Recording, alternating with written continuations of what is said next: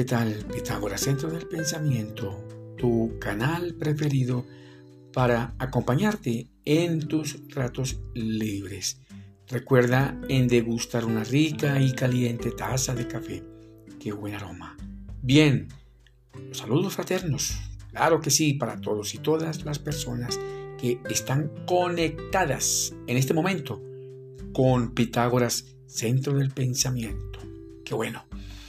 Continuamos con los temas misceláneos para variar de contenidos. Vamos a continuar con la segunda parte sobre alquimia versus yoga. En el episodio anterior quedamos en la máxima de el Buda, que para poder iluminarse tocó fortalecer, perfeccionar su cuerpo, sanarlo. Sin eso es difícil hacer un trabajo espiritual. Para poder sanar a una persona, cualquiera, debemos estar fuertes y sanos. De lo contrario, va a ser muy difícil. Qué bien. Bien, la palabra yoga, que proviene de la palabra yuk, que significa unir, conectar, relacionar. En sánscrito, lengua clásica de la India. Igual, una palabra religión, que viene del griego, de la palabra religare, que también significa unión, conexión. Tienen una conexión estas dos palabras, o sea, yoga y religión. Así las cosas, el objetivo del yoga es generar y fortalecer la conexión entre el cuerpo del ser humano, también su mente, con la mente y el cuerpo del universo. Estamos hablando de una disciplina tradicional espiritual, física y mental, originada allá en la India. El yoga se destaca en la meditación y también en la liberación, asociándose especialmente con la práctica de la meditación a través de excelentes formas de respirar. Recuerda que entre el nacimiento y la muerte solamente dista la respiración para reflexionar. Por otra parte, la alquimia es una antigua disciplina filosófica y forma de un pensamiento especulativo de tipo protocientífico, según los autores.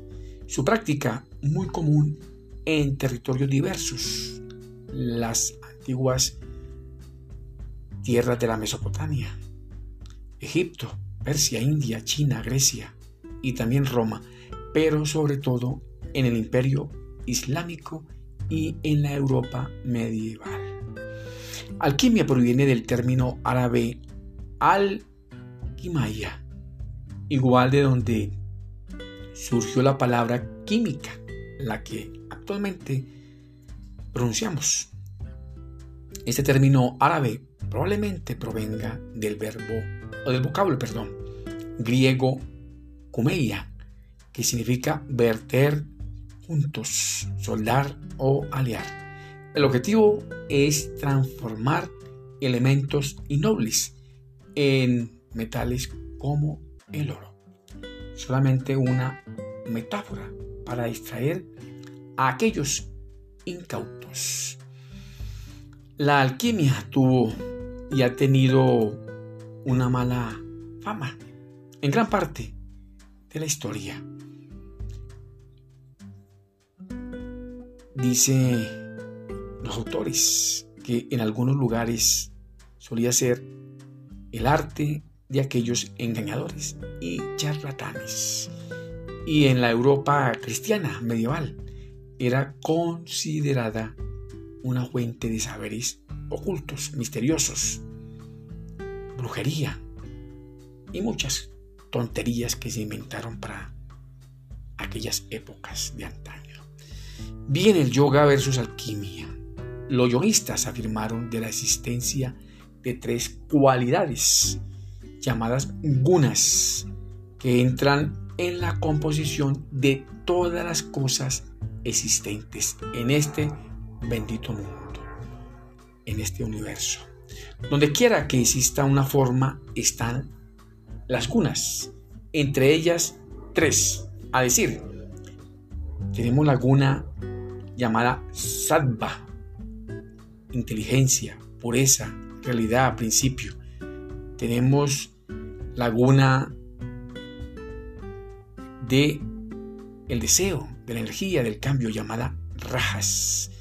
Y tenemos algunas, la inercia, la fuerza llamada tamas. Su práctica tiene como meta controlar el flujo cíclico de los principios, de las inteligencias, de las realidades, de la verdad. Igualmente, en alquimia escuchamos de una rueda de los elementos, en cuyo centro se halla la quinta esencia, la parte espiritual. En literatura, varios autores han comentado de la importancia de ciertos colores que sirven para explicar sobre aquella sustancia sutil del poder de la vida uno, de la existencia. Términos usados también por los trabajos de aquellos antiguos alquimistas y yoguistas. El punto es que los alquimistas y los yoguistas están hablando de algo que han visto por sí mismos. Ellos están de acuerdo porque conocen las mismas realidades fundamentales. Y así vieron las mismas cosas. Bien, qué bueno.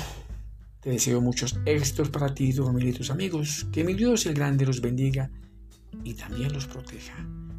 Nos vemos en la tercera parte sobre alquimia versus yoga. Gracias por escucharme. Qué bueno.